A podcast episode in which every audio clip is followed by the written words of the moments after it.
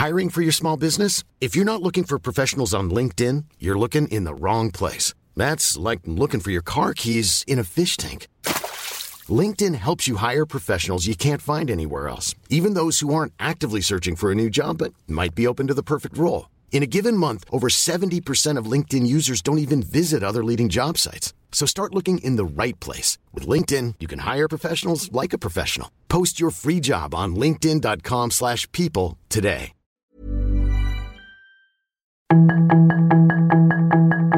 Tarde a tarde, lo que necesitas saber de forma ligera con un tono accesible. Solórzano, el referente informativo.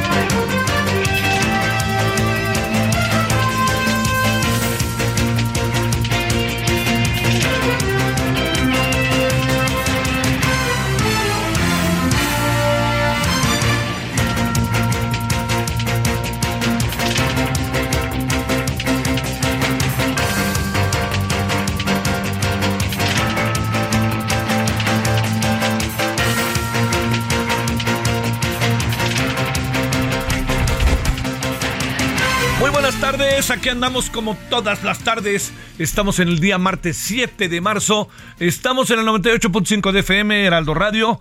Eh, referente, su servidor Javier Solórzano y todas, todos quienes hacen posible la emisión en este día, le insisto, martes 7 de septiembre. Mañana es un día muy importante eh, que se, se, se pronostica, además un día muy difícil si nos atenemos a todo lo que significa el, el, tránsito en algunas ciudades, porque habrá manifestaciones que, en mi opinión, están por encima del problema del tránsito, ¿no? Yo creo que después de tanto tiempo, de muchas cosas que se han vivido, escucha uno testimonios, eh, habla uno con diferentes personas para saber en qué este en qué circunstancias están mujeres que han hecho un trabajo verdaderamente sensacional maravilloso este, y bueno mañana es el día internacional de la mujer. Qué es lo que puede pasar el día de mañana que esa es una pregunta importante que seguramente habrá muchas manifestaciones al respecto. Y sabe qué otra cosa también que este a mí me sorprende cómo, cómo materialmente este cercan la ciudad, ¿no? Cercan los el Palacio Nacional, cercan muchas cosas y eso pues este habla habla de muchas cosas que se pueden interpretar maneras. Mañana, mañana hablaremos de ello porque estará en curso la marcha y estaremos en comunicación con todo el equipo de Heraldo Radio Televisión, pues para que nos vayan diciendo cómo ven las cosas, ¿no? Qué es lo que ellos van apreciando, qué es lo que van viendo y qué es lo que van viviendo. Y, y bueno, también hay un radicalismo que no es casual. Yo insistiría mucho en eso. No, no es un asunto de que guste o no guste, no es casual. Es un radicalismo, que no es casual. Bueno, esto es lo primero que hay que alertar, ¿no? Que mañana es un día importante. Lo segundo es lo que pasó esta mañana, este, que es el hecho de que eh, un, los cuatro estadounidenses que habían sido secuestrados el viernes pasado fueron encontrados en una casa de seguridad a unos 10 kilómetros más menos de Matamoros. Eh, lo, digamos, lo sucedido hasta ahora porque eso es muy importante, la información que se tiene hasta ahora es que estas eh, cuatro personas habrían venido a México desde Carolina a, a, a, buscar la manera de una operación o algo que tenía que ver con asuntos de salud. Cada quien hace de su vida lo que quiere. Entraron al país por la buena, se metieron y ahí fue donde se pierde un poco de vista qué fue lo que pasó, hasta que vemos el, el en algún sentido el, parte del desenlace, que este que ese desenlace al que yo hago referencia eh, tiene que ver con eh, que cuando se da el enfrentamiento, que más que un enfrentamiento ellos están en medio del enfrentamiento entre dos bandas o entre o es un ataque directo porque los confunden. La palabra confusión, como usted y yo lo sabemos, dice muchas cosas, muchas cosas. ¿Por qué? Porque es muy, muy probable que la teoría de la confusión aparezca en todos lados, ¿no? Incluso entre ellos, yo pensé que eres de una banda y eres de la otra y te disparé, ¿no? Pero me parece que, pues, cabe. El tema de la confusión cabe. nadie lo puede soslayar. La, clave del asunto está en, eh, en digamos, eh, eh, el estado de las cosas. No, no, no, no, no se soslaya la confusión. Lo que sucede es el estado de las cosas en la ciudad de Matamoros y en otras ciudades, lo que nos dice ese estado de las cosas es que es factible que pasen situaciones como la que le estoy refiriendo y como la que vivieron los estadounidenses. Hay mucha hay mucha, muchas cosas que se dicen ahorita que yo creo que hay que, hay que valorarlas, ¿no? Eh, primero, eh, veo que en un intento de defensa lo que sucede es que eh, se dice, vean cómo tratan a los mexicanos en Estados Unidos o que un alcalde les disparó, etcétera. Bueno, yo les diría una cosa, por supuesto que esto por ningún motivo nosotros podemos tener la más mínima aceptación de estas cosas, pero sí le diría algo. Si el gobierno mexicano no presenta las denuncias tan puntualmente como lo hizo Estados Unidos con los cuatro ciudadanos estadounidenses, es cosa del gobierno mexicano y es cosa de nosotros, y es algo que, merece y amerita todo tipo de, de, recriminación incluso, ¿no? O sea, cuando se dice, es que vean cómo tratan a los mexicanos en Estados Unidos, se les olvida cómo los tratan. Les importan cuando llegan las remesas. No nos hagamos. O sea, no es este gobierno, son muchos gobiernos anteriores. Como dice el queridísimo doctor Jorge Bustamante en paz descanse, decía, yo en mi vida he visto una manifestación en defensa de los mexicanos en Estados Unidos en nuestro país. Entonces, si quieren echar eso, un poco como hacen esto y, nosotros, y ustedes también, miren cómo se portan, no creo que sea el camino. ¿Por qué? Porque en el fondo lo que pasó en Matamoros habla del estado de las cosas en Matamoros. Habla de una delincuencia organizada que llega a ser narcoestado, que puede impunemente atacar o atacarse, confrontarse y que poco o nada acaba importando porque la impunidad es el nombre del juego. Entonces, lo que sucede es que, oiga, que tenemos que reclamar todo lo que pasa con los mexicanos en Estados Unidos, no lo tenemos que reclamar, es una exigencia hacerlo. Pero lo que pasó ayer, el viernes, y lo que se suscitó estos días, llama la atención porque el gobierno mexicano parece que tardó en reaccionar con la debida atención. ¿Por qué razón? Porque hasta el domingo, lunes, cuando nos dimos cuenta del tamaño del problema, pues se vino todo esto, ¿no? Qué, casual y qué comedido que la casa estaba a 10 kilómetros de Mazatlán y que ahí se encontraban los cuatro estadounidenses, lamentablemente dos fallecidos, una mujer herida y otro más, este, todo indica que también herido, pero, pero bueno, digamos, los, los heridos parece que eh, logran, se están logrando recuperar, ¿no? hay una persona detenida y esa persona detenida, eh, no sé, la verdad que me genera dudas, pero no quiero adelantar mucho. A lo mejor iba pasando por ahí y le vieron cara de detenido y a lo mejor al ver lo que estaba pasando, la delincuencia organizada los metió a la casa de seguridad y se fue y listo. Solo sabremos cuando hablen los estadounidenses, que van a hablar, pero no aquí. Van a hablar allá y esto se va a tratar al alto nivel. Lo que pasó la mañana de hoy también me parece que fue un poquito como desasiado, ¿no? Entiendo que la situación no era nada sencilla, que quede claro. Cuando se empezó a dar la información, lo que sucedió es que de repente Rosa Isela algo dijo y el presidente casi la forzó a que hablara y ella no quería hablar, no quería hablar porque sabía lo que tenía. Le estaba diciendo, Américo, el gobernador está en la línea. Y Américo Villarreal se comportó como si fuera funcionario del presidente, ¿no? Es el gobernador del estado de Tamaulipas. Señor presidente, como usted me indicó, yo hice, espérame, es mi obligación. Y luego de esto, el presidente lo trataba de ver Américo, no, no, ni siquiera era el gobernador, era Américo, era un empleado y no lo es es un empleado, pero de los tamaulipecos, no, no del presidente, ¿no? Por más que sea el presidente de todos los mexicanos. Entonces, todo eso también generó un estado de las cosas que no tenía control. Era muy difícil que lo tuviera. Yo quiero ser en esto enfático. ¿Por qué razón era muy difícil que lo tuviera? Porque toda la situación, como usted alcanza a apreciar, es muy difícil. No, no, no me quiero alargar más con el tema, no porque no quiera, sino porque vamos a conversarlo ahorita, y sobre todo por otra razón que me parece este eh, que me parece que, que, vale la pena ahí detenerse, ¿no?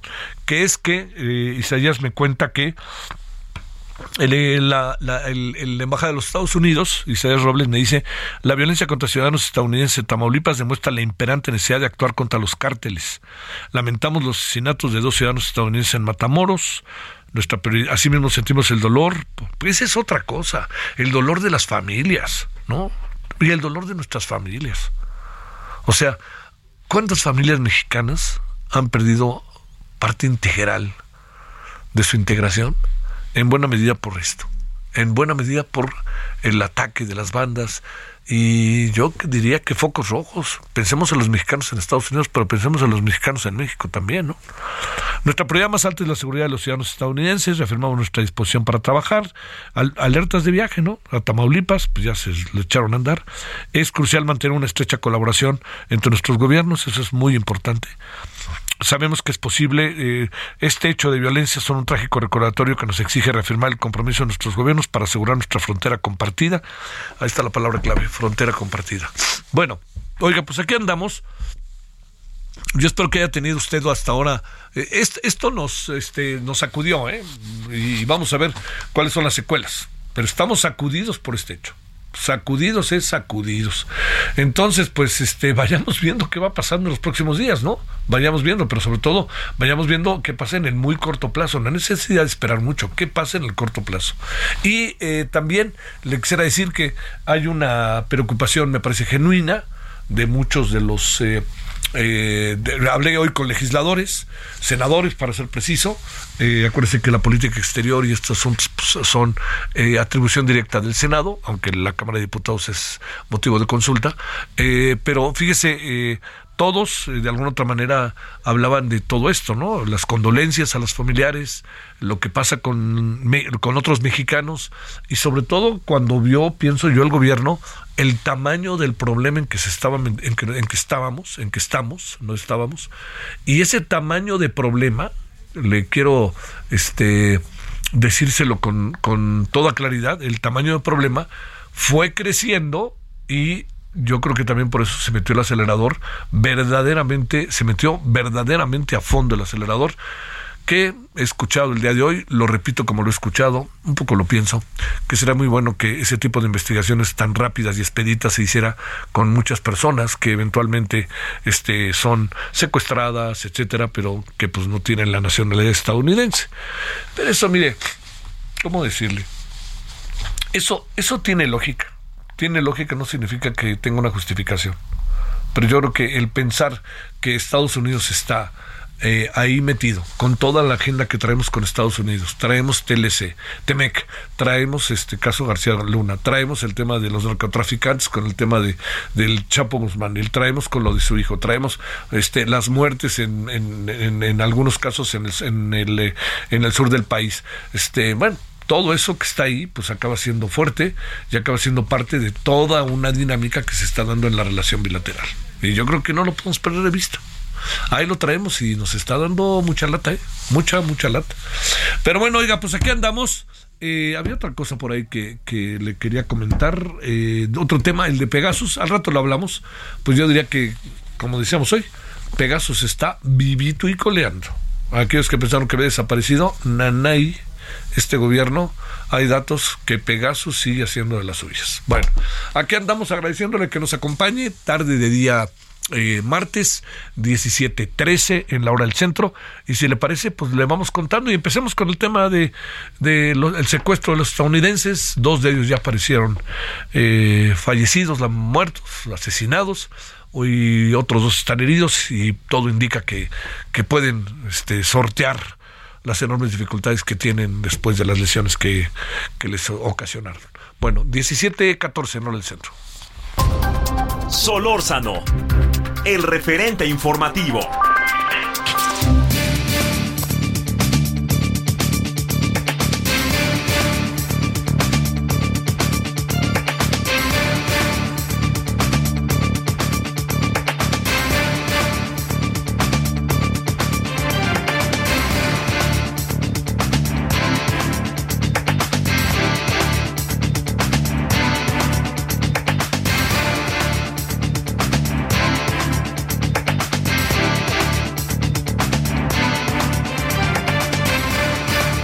Andamos agradeciéndole que siga con nosotros. Le quiero agradecer a Manuel Balcázar, especialista en inteligencia, seguridad nacional, director de MB Consultores.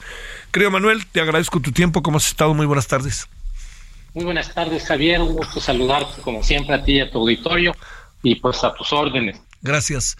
Eh, a ver, yo diría, eh, ¿cuál, cuál sería la, la interpretación, lectura, interpretación, sí, lectura, interpretación de lo sucedido desde el viernes y de lo que pasó incluso hoy en la mañana, en donde me parece que los agarraron un poquito fuera de la base al gobierno y decía yo, este Manuel, parecía que el gobernador era empleado del presidente, en fin, se, dieron muchas cosas que, que fueron, digamos, entiendo lo que estaba pasando, ¿no? Entiendo que estábamos ante una situación de excepción, pero también pues hay que saber manejar el asunto, pues yo pienso, pero bueno, a ver, te escuchamos mejor.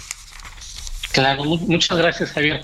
Pues mira, empiezo diciéndote que Matamoros ha sido un municipio muy importante en términos de control criminal y que había estado tranquilo, dijéramos, desde octubre de 2021 se registró un pico en situaciones de riesgo. Eh, recordemos también que en ese año, en el 21, fue de donde salieron eh, grupos criminales a atacar hacia Reynosa y fuera de ahí estaba muy tranquilo, pero a partir de octubre del año pasado, de 2022, vemos que empieza a haber un aumento gradual en situaciones de riesgo, de manera que no era como tan sorpresivo lo que ocurrió. Por un punto, nosotros estuvimos dando la, un aviso de alerta precautoria a partir del viernes pasado a las 7 de la mañana, cuando identificamos un aumento en robos de vehículo, que eso en ocasiones está asociado a rivalidad criminal, roban vehículos porque van a enfrentar rivales o porque necesitan cuidar la zona.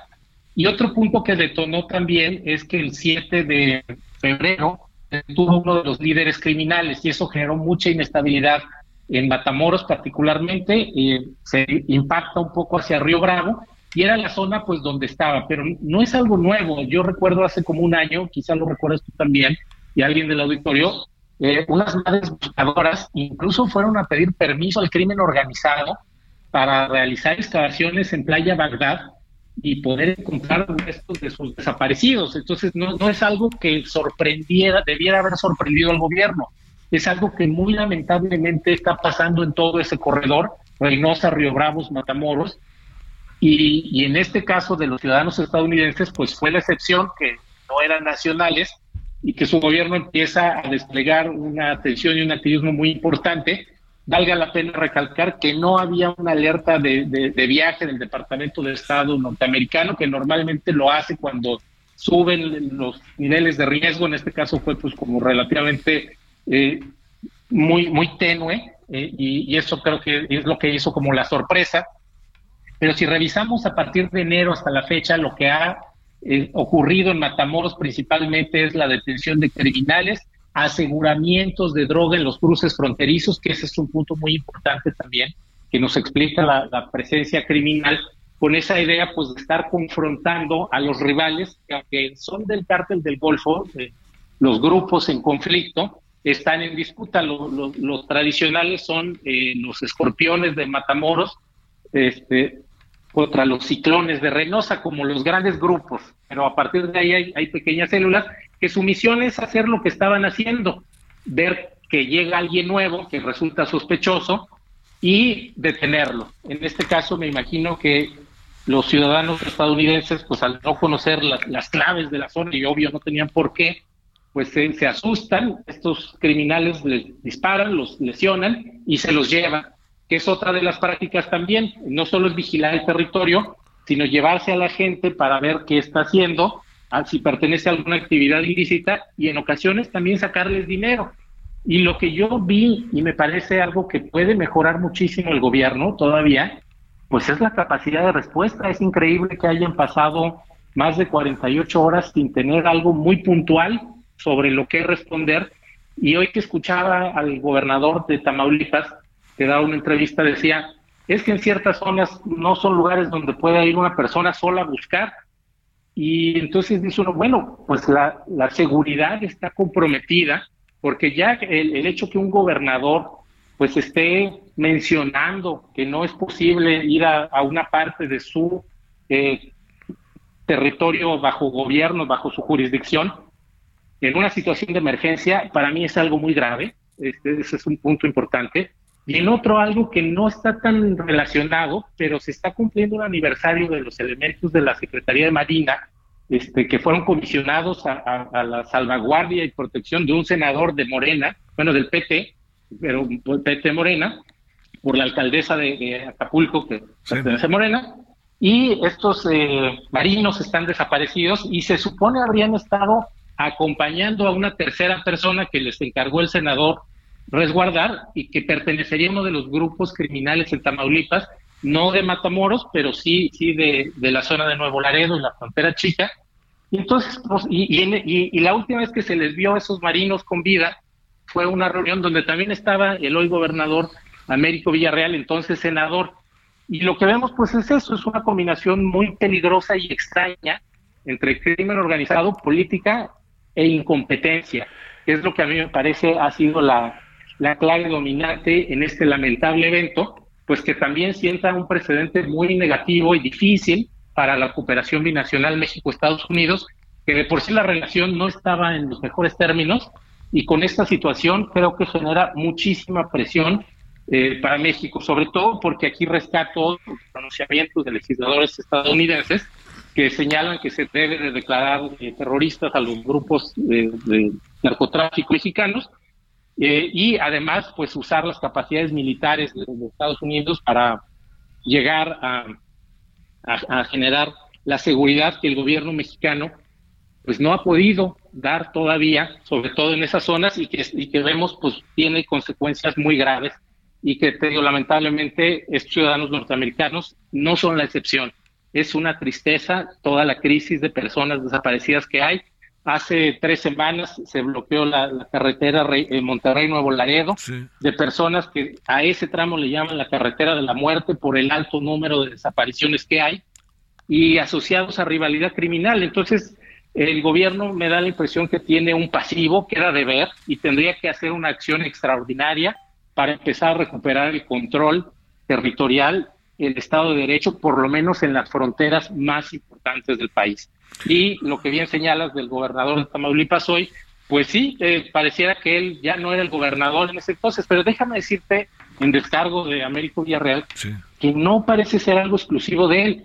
Varios gobernadores emanados del mismo partido político que el presidente parecen más bien delegados de gobierno, no gobernadores, que ofrecieron a los ciudadanos de sus estados una, una plataforma política y las respuestas para atender los problemas de los estados. Y es, eso explica mucho también por qué en varias entidades federativas tenemos problemas de seguridad, porque los gobernadores están esperando que la federación les resuelva y la federación está esperando que los gobernadores les digan qué tienen que hacer y en ese ínter se forma una brecha que más bien parece pantano y nadie hace nada y los ciudadanos pagamos las consecuencias. Es lo que yo interpreto de esta lamentable situación. A ver, este, híjole, a ver, tenemos este dos, tres minutitos. Déjame plantearte algo muy concreto, Manuel. Eh, todo indica que la hipótesis de confusión es la que va a prevalecer, ¿verdad? Sí, es correcto, pero es muy alarmante. Claro. Porque cuando decimos que era un ataque directo, bueno, pues fueron contra Juan Pérez, ¿verdad? Y, ya. Pero cuando podemos ser cualquiera porque nos confunden, porque vamos en una vagoneta, porque vamos más de dos, eso es bien peligroso porque todos estamos en riesgo. Pero sí, esta hipótesis de la confusión pareciera la dominante en esta situación. A ver, déjame cerrar preguntándote en un minutito, si puedes, eh, Manuel. ¿Qué repercusión va a tener esto? Más allá de lo que hoy estamos ya medio viendo. ¿Qué va a pasar? ¿Qué supones que va a pasar? Porque tengo la impresión de que el presidente mañana, como ha reaccionado en otras ocasiones, no hará un gran acuse de recibo, sino dirá, pues lo siento mucho, etcétera, ¿no? Sí, yo creo que la parte federal mexicana no va a pasar mucho y lo que me preocupa es la parte federal estadounidense donde el gobernador de Texas, Abbott, ya ha declarado los grupos criminales mexicanos como eh, terroristas y me imagino que va a haber repercusiones a nivel incluso de revisiones en la frontera, que ya lo hizo el gobernador Abbott, y eso tiene impactos muy severos para el comercio. Entonces, del gobierno mexicano no, no veo muchas más reacciones, sí del estadounidense, eso, eso preocupa y ojalá el gobierno mexicano pues relanzara sus acciones de seguridad, por lo menos en la frontera, para mejorar la situación. ¿Qué situación, querido Manuel? Este, más allá de cualquier cosa, porque también dicen, es que cómo tratan a los mexicanos en Estados Unidos, pues denunciemos como denuncian Estados Unidos cuando se trata de un asunto como el que vivimos el viernes, ¿no? Por supuesto, y usar los recursos diplomáticos del, Departamento de Estado para buscar y proteger a sus ciudadanos. Pero en México los recursos diplomáticos parecía que estaban comprometidos en una pre-campaña. Uy, uy, uy. Bueno, para consignar lo que dijiste. Gracias. Gracias, Manuel. Un abrazo, Javier. Pausa. El referente informativo regresa luego de una pausa.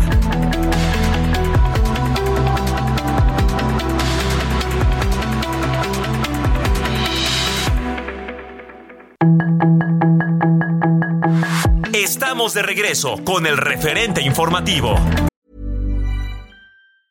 Burrow is a furniture company known for timeless design and thoughtful construction and free shipping, and that extends to their outdoor collection. Their outdoor furniture is built to withstand the elements, featuring rust-proof stainless steel hardware, weather-ready teak, and quick-dry foam cushions. For Memorial Day, get 15% off your Burrow purchase at burrow.com slash ACAST and up to 25% off outdoor. That's up to 25% off outdoor furniture at burrow.com slash ACAST.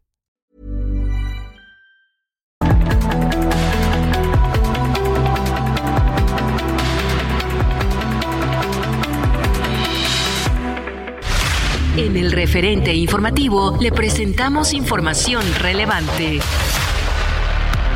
Isabel Miranda de Gualas, directora de Alto al Secuestro, habló sobre José Luis Moya Moya, que desde hace varios años se ha dedicado a extorsionar a diferentes políticos, empresarios y activistas como ella. Miranda de Gualas acusó que Moya Moya le exigió 250 mil dólares, es decir, unos 4 millones de pesos para no perjudicar el caso que estaban investigando sobre el hijo del activista.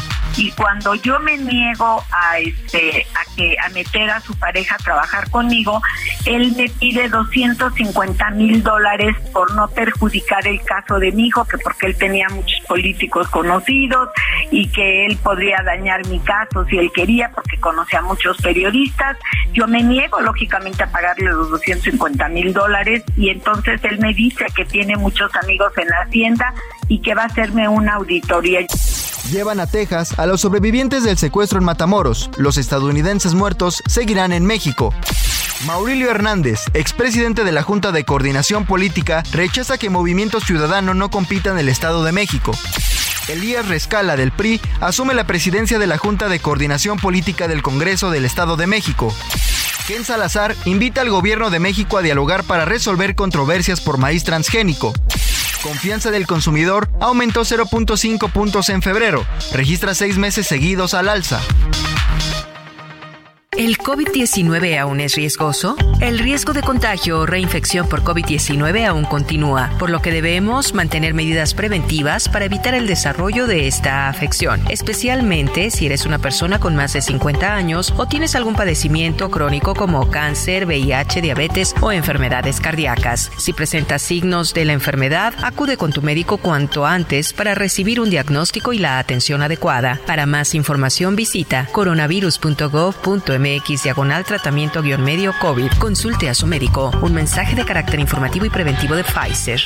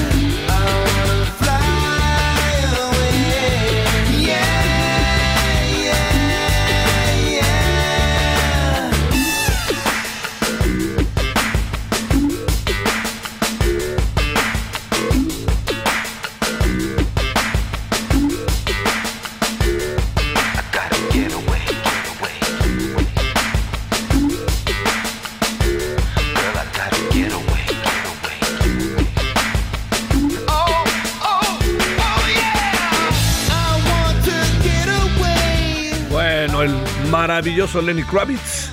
¿Sabe por qué Lenny Kravitz, ahora que vienen los Oscars, va a interpretar en este homenaje in memoriam de los actores, actrices o integrantes de la industria del cine que fallecieron a lo largo de, perdóneme, de este año?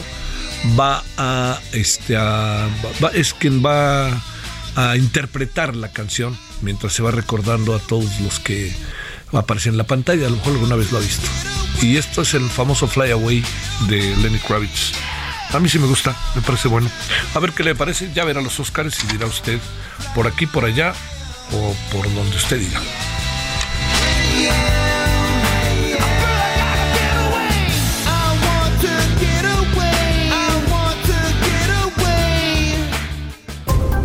Solórzano, el referente informativo.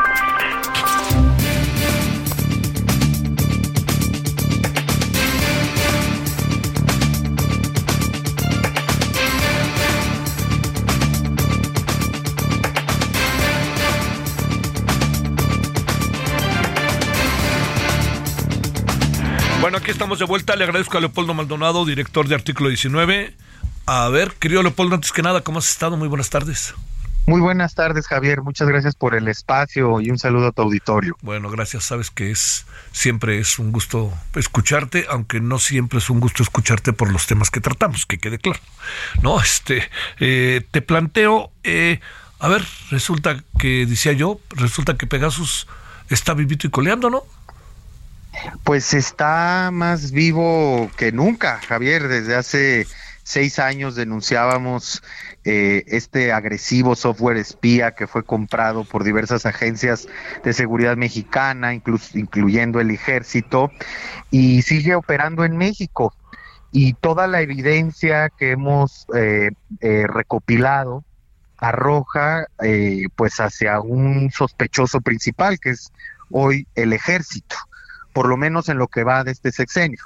Sabemos que con Enrique Peña Nieto lo tuvo la entonces PGR, lo tuvo el CISEN, lo tuvo la Sedena también, pero lo que hoy tenemos a partir de evidencia forense y a partir de los correos eh, filtrados por este grupo de activistas Guacamaya, recordarán estos eh, millones de correos de la Sedena que fueron hackeados y filtrados, eh, pues damos cuenta de que se contrató desde 2019 un servicio de monitoreo remoto de información a una intermediaria reconocida de la empresa israelí que vende eh, eh, que vende Pegasus, que es el NSO Group.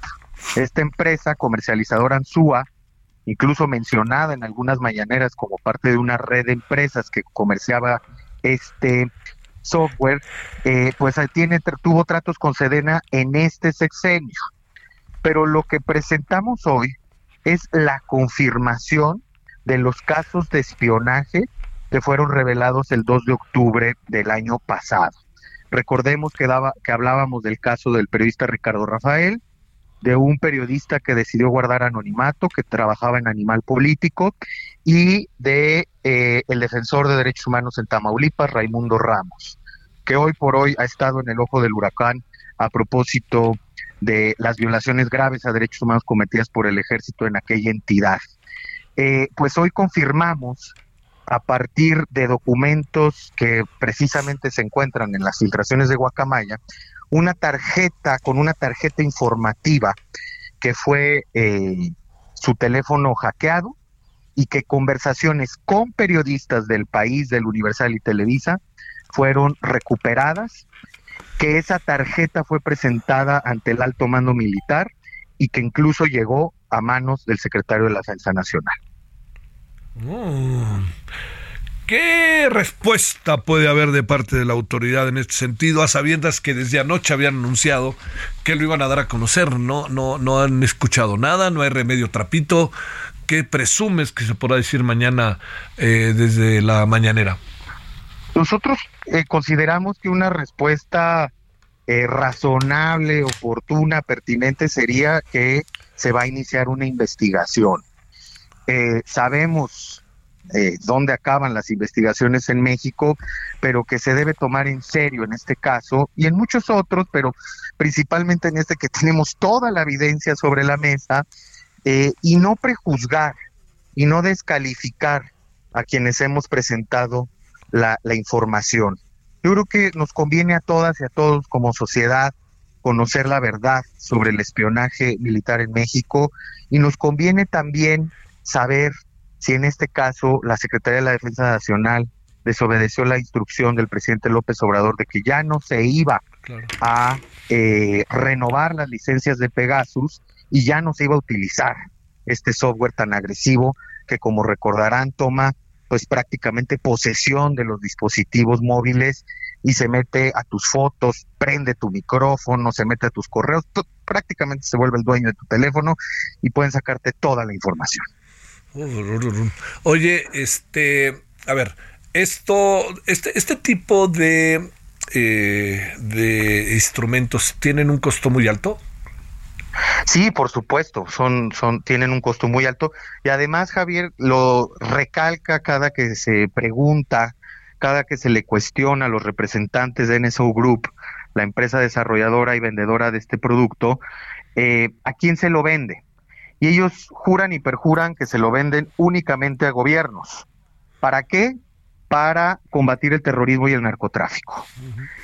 Eh, y sí, en el contrato, por ejemplo, el último contrato que conocimos a partir de las filtraciones de Guacamaya, se sabe que se pagó una factura de 140 millones de pesos. Eh, nada más por un lapso de tiempo de un año. Es decir, sí, sí son, sí son productos muy caros por lo sofisticado que son y porque hay que estar renovando las licencias. Oye, este, a ver, eh, todo este proceso parte de lo que ustedes, de lo que ha investigado Mexicanos contra la Corrupción, de lo que Animal Político, todas estas instancias, pero tiene mucho que ver también con el hecho, pregunto, eh, Leopoldo, de que cada vez hay más evidencias, que, perdón, cada vez hay más evidencias de que eh, las cosas en esta materia no han cambiado. Pues yo creo que es, es lo lamentable de esta situación que arroja un hilo de continuidad respecto a lo que habíamos denunciado en 2017 con el gobierno de Enrique Peña Nieto. Eh, en este caso, eh, creíamos pues en la palabra del presidente, porque incluso recordarás que en otras revelaciones, esas a nivel mundial, en el marco del Pegasus Project en 2021, pues se reveló que el círculo cercano del entonces candidato Andrés Manuel López Obrador fue espiado también con Pegasus. Entonces, eh, consideramos que esa sensibilidad y esa empatía, pues, eh, debe prevalecer sobre este, eh, el ocultamiento de información, sobre la negativa a dar, por ejemplo, los contratos. El propio presidente el 4 de octubre, a partir de las revelaciones de Ejército Espía, ordenó que esos contratos fueran transparentados. Pues la Sedena simple y sencillamente se ha negado. Entonces, sí, sí, sí preocupa que esta situación continúe y preocuparía más que continúe a espaldas del presidente. híjole, es que fíjate, eh, que, de este, ¿cómo se llama? ¿Qué de escenarios de repente nos aparecieron, no? Porque esto de Pegasus es profundamente delicado. Es, digamos, ¿sabes por qué? Porque rompe incluso con una narrativa de la presente administración, la cual es muy importante. Nosotros no somos como los de antes, ¿no? Así es. Y eso es precisamente, eh, esta es precisamente, Javier, la oportunidad de dar eh, un golpe de timón, de que haya un punto de inflexión. Creo que es muy importante escuchar mañana, si es que se menciona el tema, en la conferencia matutina, ¿cuál es la respuesta institucional? Independientemente de quienes publicamos, porque pues esta investigación conjunta en la que estamos R3D, Social TIC, artículo 19 y medios como Proceso, Animal Político y Aristegui Noticias, pues no terminamos de caerle muy bien pero no se trata de eso. Nosotros hemos hecho lo que siempre hacemos, lo que hicimos en los anteriores gobiernos, denunciando las arbitrariedades de los anteriores gobiernos también, y precisamente esa ha sido, esa ha sido y será nuestra labor. Entonces, independientemente de las fuentes de información, que además hemos corroborado de manera fehaciente y con pruebas contundentes el espionaje cometido en el caso de Raimundo Ramos, tendría que haber una respuesta a la altura de un jefe de Estado. Yo te diría agregaría otra cosa. Muchas de estas investigaciones que se han venido haciendo a lo largo de muchos años se convirtieron incluso en elementos de uso político para quienes hoy gobiernan, ¿eh? Sí, por supuesto, porque eh, en aquel entonces recibíamos mucho apoyo de parte de los simpatizantes del movimiento que hoy encabeza el presidente, cuando denunciábamos sobre las agresiones contra la prensa, que son pues prácticamente cotidianas, estos casos de espionaje, eh, cuando el propio presi- expresidente Peña Nieto, en las pocas preguntas que respondió a la prensa, eh, incluso amenazó con demandarnos precisamente ante las revelaciones eje- del- de la utilización de Pegasus en, en junio del 2017. Es decir, en ese momento era un arma política, una munición política muy, muy, muy redituable, pero ya no lo es porque, pues, evidentemente esto ya toca resolverlo desde su cancha. Bueno, este, pues estaremos atentos como lo hacemos diariamente. Mañana a la mañanera, ojalá. Bueno, mañana presumo que será muy del Día Internacional de la Mujer, ¿no? Y de este tema de los secuestros y del asesinato de dos estadounidenses, ¿no? Que, que ha acaparado la atención y que si has podido seguir, mi querido Leopoldo, sé que lo has hecho. Este, yo viendo la televisión estadounidense y los portales, ahora sí estamos en primera plana, ¿eh?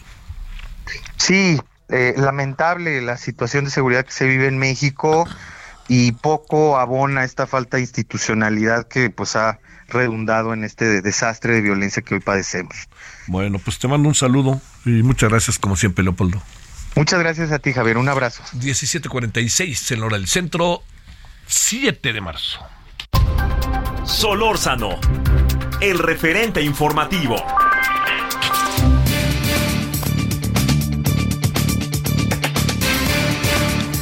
Bueno, eh, aquí seguimos ya en la parte final.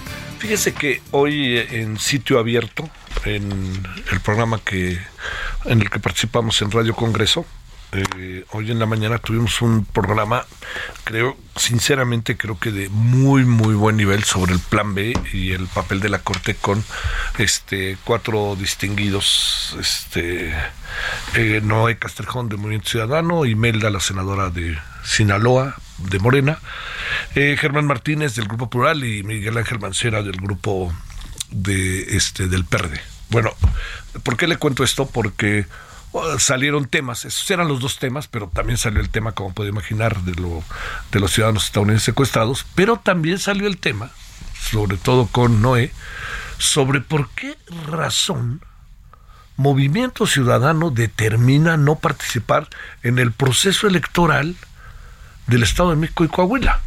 Porque al final, el que no juega participa. El que no juega sí participa, aunque no juegue, ¿no?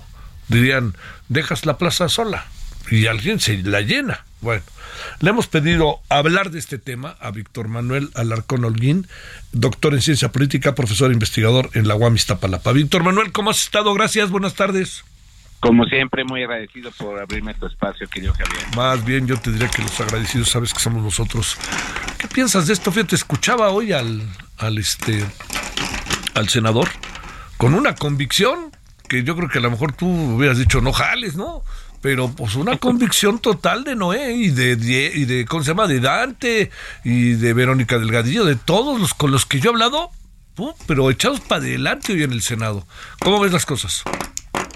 Bueno, mira, ciertamente Movimiento Ciudadano desde las elecciones de intermedias del año del año 21 eh, pues ha venido con este proceso de distancia, distanciarse de los partidos que ellos ahora denominan como tradicionales, ¿no?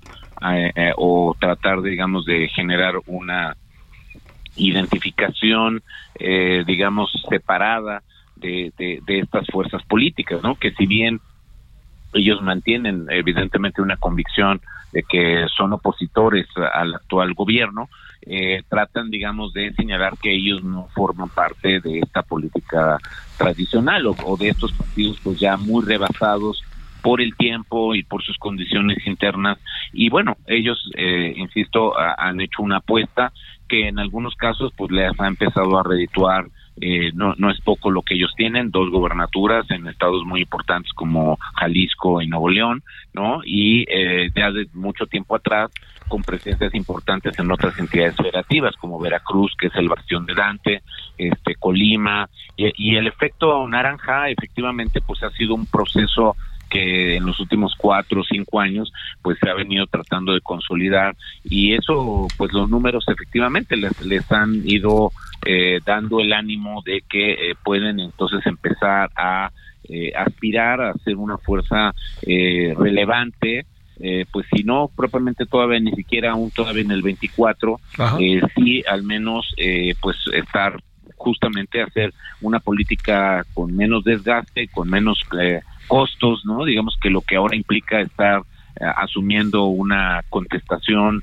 directa todo el tiempo al presidente López Obrador, ¿no? Y a, y a- Morena. Entonces yo creo que los saldos que pudiera darse en la en la elección del 24, eh, pues eh, Mo- Movimiento Ciudadano quisiera pensar que ellos están apostando a quedar como la principal fuerza de oposición una vez que se da, digamos, el reflujo, incluso lo que se pronostica en algunos casos, hasta la desaparición de alguno o uno o dos de los partidos que incluso actualmente puedan conformar la coalición de por México. Entonces, to- todo eso me parece a mí que esta afirmación, esta convicción, como tú bien señalas, Javier, está generada sobre esos escenarios, es decir, de sobrevivir al cataclismo, al, al, al, al- a todavía al último, a la segunda parte del tsunami, Ajá. que implicaría el reacomodo de un nuevo triunfo de Morena, ¿no? Y, y con todo y todo, ellos quedar precisamente como un interlocutor más, eh, menos desgastado frente al resto de la, eh, frente al resto de los demás partidos políticos. Oye, este, el que no juega, juega también, ¿no? Eh, sin duda, ¿no? Y eso también, eh, pues, en alguno, en algún otro contexto pudiera señalarse, ¿no? Es decir, que bueno, si ellos mismos eh, se están retirando en el Estado de México, pues es una fuerza que, en todo caso, sus votos, vamos a suponer que eh, se pueden distribuir homogéneamente hacia tanto Morena como hacia la coalición Va por México. Entonces, digo, no, no es una garantía en De nada. automático. ¿Qué imaginas, todo oye? este ¿Qué imaginas, eh, Víctor Manuel? ¿Qué acabas imaginando que va a pasar? Porque, ¿qué va a decir? Pues ahora sí, que, que, ¿qué les va a decir? Voten por quien quieran. ¿Y así será tan fácil? ¿O, o qué Eh, piensas? No, eh, yo creo que precisamente yo creo que ahí eh, eso es lo que yo a lo que quería llegar. O sea, Sí. evidentemente, si como dices tú, si dejas tú el espacio, ese espacio, por ejemplo, tiene consecuencias incluso en el manejo de las prerrogativas. Es decir, o sea, en este caso, Movimiento Ciudadano por lo menos tiene que presentar las candidaturas en ambas en ambas elecciones a nivel de diputaciones, porque si no pierde el registro a nivel local. Si no se si no concurre a la elección en algún por alguno de los principios y no cubre los mínimos que pide la ley local, es- el partido pierde el registro de manera automática. Entonces, digo, creo que tampoco son tan ingenuos como para no para no colocarse en ese supuesto, ¿no? Pero pero sí me parece a mí que eh, insisto, esto esta situación digamos de eh, aparentemente no ser eh, un actor entonces que toma un protagonismo importante, yo creo que deja un mal precedente, eh, yo creo que curiosamente va en el sentido contrario a lo que ellos han tratado de postular, es decir, queremos ser una fuerza, fuerza contrastante, pues con mayor razón, o sea, te- tengo que seguir insistiendo en que la candidatura de Juan Cepeda, pues entonces era una candidatura que podía estar creciendo como creció hace seis años, Claro, ¿no? claro, claro. Cuando estaba en manos de en manos del PRD, este Juan Cepeda es un activo de mucho peso y ahora decirle a Juan Cepeda que siempre no vas eh, pues yo creo que Juan Cepeda, pues evidentemente creo que no lo dejarás nada contento, ¿no? A, a menos de que el premio de consolación sea intentarlo conver- convertirlo en senador o algo eh, por, para la siguiente. Pero, pero, pero sí me parece que no, no creo que no fue la decisión correcta, ¿no? Sí, sí, sí. En, en, ambos estados, ¿no? Porque en sí mismo, para su propia estrategia de contraste, eh, aunque hubieran sacado un 8, 10, eh, 12%, pues eso es un poco como comenzó Morena en el 2015. Claro, es decir, claro. para, para poder hacer una fuerza de buen, con un buen planteamiento, un buen posicionamiento eh, que les pudiera efectivamente eh, ir colocando como esa fuerza que, que ellos se supone que hasta ahora han venido manifestando que pueden ser, ¿no? ¿Qué te digo? Me tú a saber en qué acaba eso, pero, pero sí, ¿eh? Yo me acuerdo que me tocó, fíjate, bueno, muy brevemente cuento, el, el, el debate de hace seis años en el Edomex y Juan Cepeda parecía de a de veras, ¿eh? La verdad, la verdad, Sí. la verdad. Si no ganó por No, las eh. fuerzas muy enquistadas, ¿no? Claro, pero en este caso, pues Muy bien. yo creo que esa es la cuestión interesante, que es un actor que ya está muy bien posicionado, que está muy bien- muy reconocido. Digamos, sería la misma lógica de López Obrador como pasó con Morena, ¿no? Eh, te, mando un eh, sal- y- te mando un saludo, Víctor Manuel. ¿Cómo gracias, gracias, ¿eh? Gracias. Hasta la noche. Hasta aquí Solórzano, el referente informativo.